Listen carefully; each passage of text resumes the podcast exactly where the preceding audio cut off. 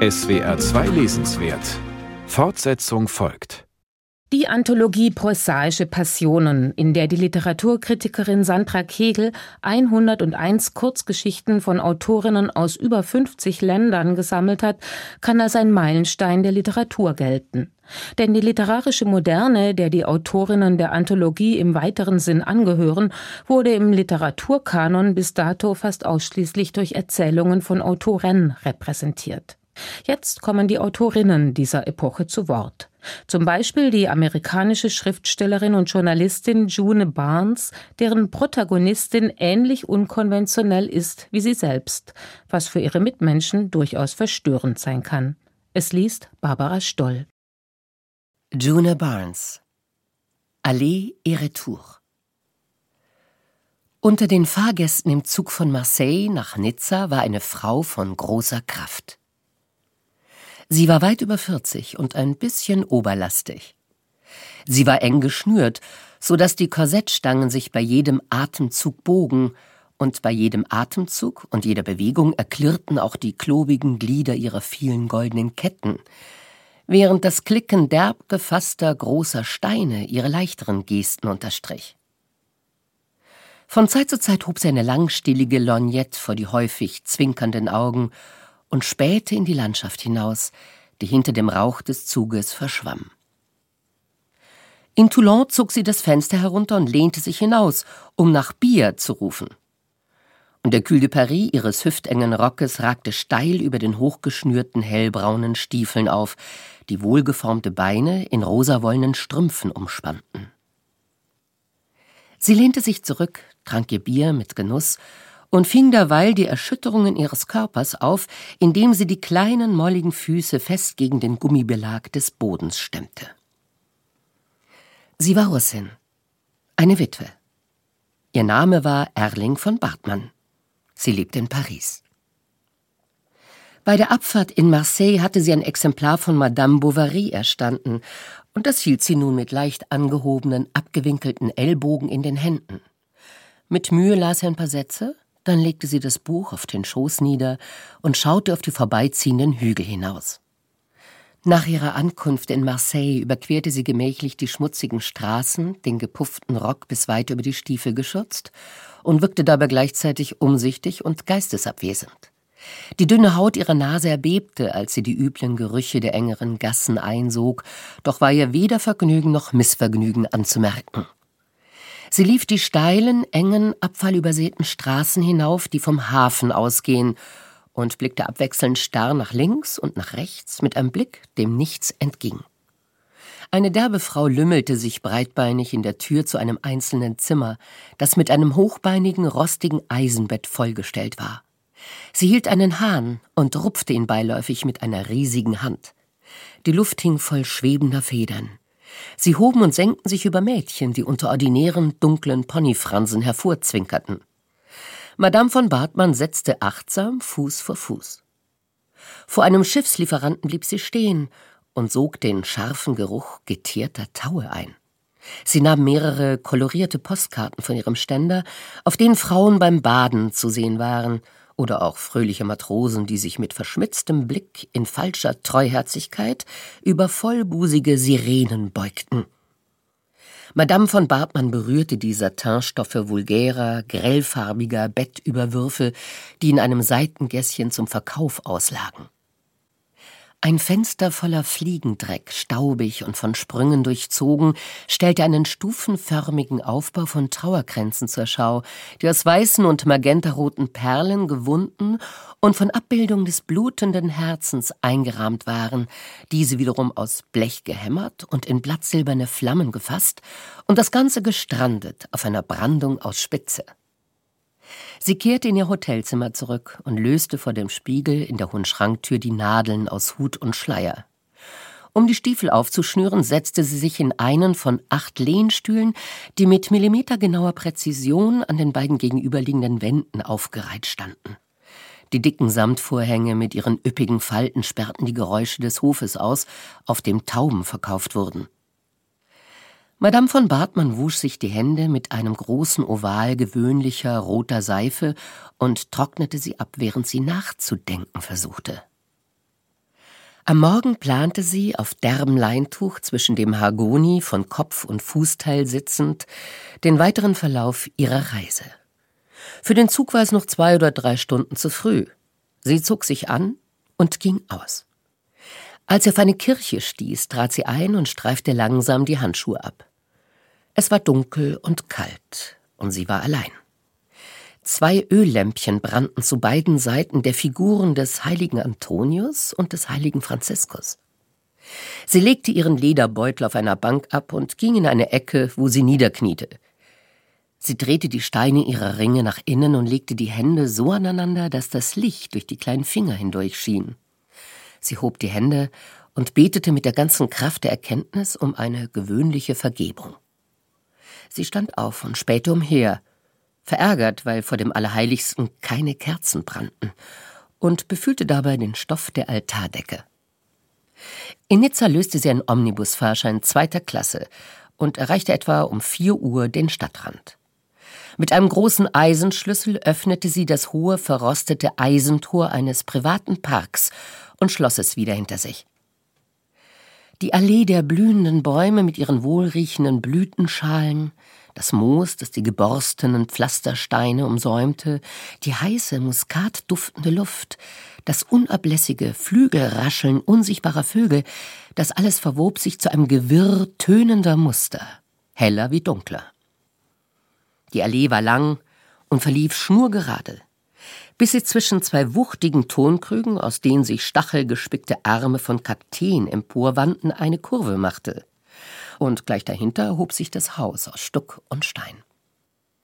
Von den Läden, die auf die Allee hinausgingen, war keiner offen, wegen der Insekten, und Madame Bartmann schritt, immer noch mit gerafften Röcken, langsam neben das Haus, wo eine langhaarige Katze wohlig in der Sonne lag.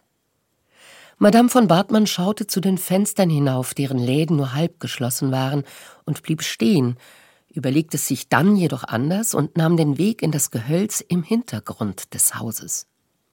Das tiefe, durchdringende Gesumme krabbelnder Insekten verstummte, wo sie mit Bedacht den Fuß hinsetzte, und sie wandte den Kopf und schaute in die versprengten Tupfer Himmel hinauf.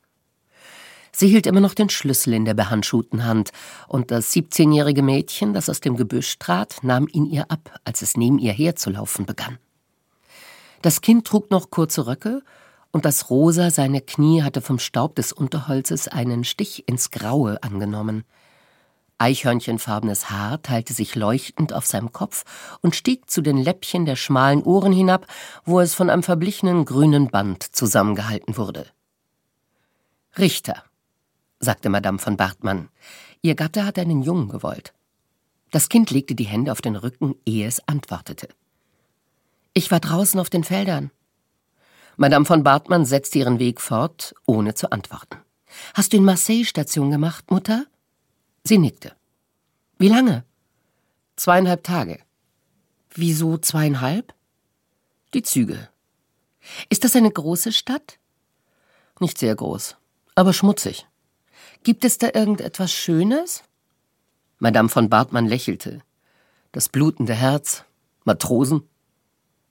Sie gelangten alsbald aufs freie Feld und Madame von Bartmann raffte ihren Rock und setzte sich auf einen Erdhügel, der warm war von sonnenbeschienenem Gras. Das Kind ließ sich mit der Gelenkigkeit seiner Jugend neben ihr nieder. Bleibst du jetzt zu Hause? Eine ganze Weile. War Paris schön? Paris war Paris. Das Kind verstummte.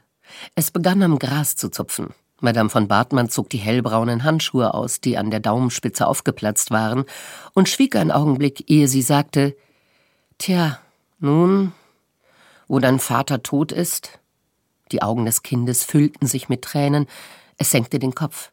Kehre ich eilenden Fußes zurück, fuhr Madame von Bartmann gutmütig fort, um mein Fleisch und Blut in Augenschein zu nehmen. Schau mich einmal an, setzte sie hinzu und hob das Kinn des Kindes auf dem Handteller ein wenig zu sich empor. Zehn, als ich dich das letzte Mal gesehen habe. Und jetzt bist du eine Frau. Mit diesen Worten ließ sie das Kind des Kindes wieder sinken und zog ihren Handschuh wieder an. Komm, sagte sie. Ich habe das Haus schon seit Jahren nicht mehr gesehen. Während sie die dunkle Allee hinaufliefen, sprach sie Steht die schwarze Marmorvenus noch in der Halle? Ja, Leben die Stühle mit den geschnitzten Beinen noch? Nur noch zwei. Letztes Jahr hat Erna einen kaputt gemacht und im vorletzten Jahr. Ja, hab ich einen kaputt gemacht. Wenn Kinder größer werden, bemerkte Madame von Bartmann dazu. Na schön. Ist das große Bild noch da, das über dem Bett? Das Kind sagte kaum hörbar, das ist mein Zimmer. Madame von Bartmann zog erneut die Handschuhe aus, nahm die Lorgnette von ihrem Busen, hob sie vor die Augen und betrachtete das Kind. Du bist sehr dünn. Ich bin doch im Wachstum. Ich bin auch mal gewachsen, aber eher wie eine Taube. Nun ja, eine Generation kann nicht genau wie die andere sein. Du hast das rote Haar deines Vaters. Das, sagte sie unvermittelt, war ein schrulliger, verrückter Kerl, dieser Herr von Bartmann. Ich bin nie dahinter gekommen, was wir eigentlich miteinander im Sinn hatten. Was dich angeht, setzte sie hinzu, indem sie ihre Lorgnette zusammenklappte und die Handschuhe wieder anzog, muss ich erst einmal sehen, was er aus dir gemacht hat. Am Abend in dem wuchtigen Haus mit den wuchtigen Möbeln beobachtete Richter ihre Mutter, wie sie, immer noch in Hut und getüpfeltem Schleier, auf dem ausladenden, blanken Flügel spielte, hoch oben hinter dem Terrassenfenster. Es war ein Walzer. Madame von Bartmann spielte schnell, temperamentvoll. Ihre juwelenbesetzten Finger sprühten Funken über die Tasten. Im Dunkel des Gartens lauschte Richter Schubert, der die Lichtbahn der Fensteröffnung herabgeströmt kam, dem Kind war jetzt kalt, und es erschauderte in dem langen Mantel, der die Kühle seiner Knie streifte. Nach einem Finale in der Manier der großen Oper schloss Madame von Bartmann schwungvoll den Flügel und trat einen Augenblick auf die Terrasse hinaus, wo sie die Luft einsog und die klobigen Glieder ihrer Kette befühlte, während ihr die Insekten waagerecht vor dem Gesicht hin und her schossen. Kurz danach kam sie in den Garten hinaus und setzte sich auf eine Steinbank, die Wärme verströmte. Richter stand ein paar Schritte von ihr entfernt, näherte sich nicht und sagte auch nichts. Madame von Bartmann begann, obwohl sie das Kind gar nicht sehen konnte, zu sprechen, ohne sich dabei umzudrehen. Du warst immer hier, Richter? Ja, antwortete das Kind. In diesem Park, in diesem Haus, mit Herrn von Bartmann, den Hauslehrern und den Hunden? Ja, Sprichst du Deutsch? Ein bisschen. Lass mal hören. Müde bin ich, geh zur Ruhe. Französisch? Au nuit désastreuse, au nuit effroyable. Russisch? Das Kind antwortete nicht. Ach, sagte Madame von Bartmann, dann warst du in Nizza. Oh ja, schon oft. Und was hast du dort gesehen? Alles. Madame von Bartmann lachte. Sie beugte sich vor, den Ellbogen auf das Knie, das Gesicht in die Handfläche gestützt. Ihre Ohrringe kamen zur Ruhe, das Summen der Insekten war deutlich und sanft. Der Schmerz lag noch brach. Früher einmal, sagte sie, war ich ein Kind wie du, dicker, gesünder, aber eben doch wie du. Ich mochte schöne Dinge. Allerdings, setzte sie hinzu, andere als du stelle ich mir vor. Dinge, die lebensbejahend waren. Ich ging abends gern aus, nicht weil der Abend süß und üppig war, sondern um mich zu ängstigen, weil ich das alles erst so kurze Zeit kannte und es nach mir noch so lange existieren würde. Doch das, unterbrach sie sich, ist nicht entscheidend. Erzähl mir, wie du dich fühlst. Das Kind im Schatten bewegte sich. Ich kann nicht. Madame von Bartmann lachte wieder, brach dann jedoch abrupt ab. Das Leben, sagte sie, ist schmutzig. Und beängstigend ist es ebenfalls.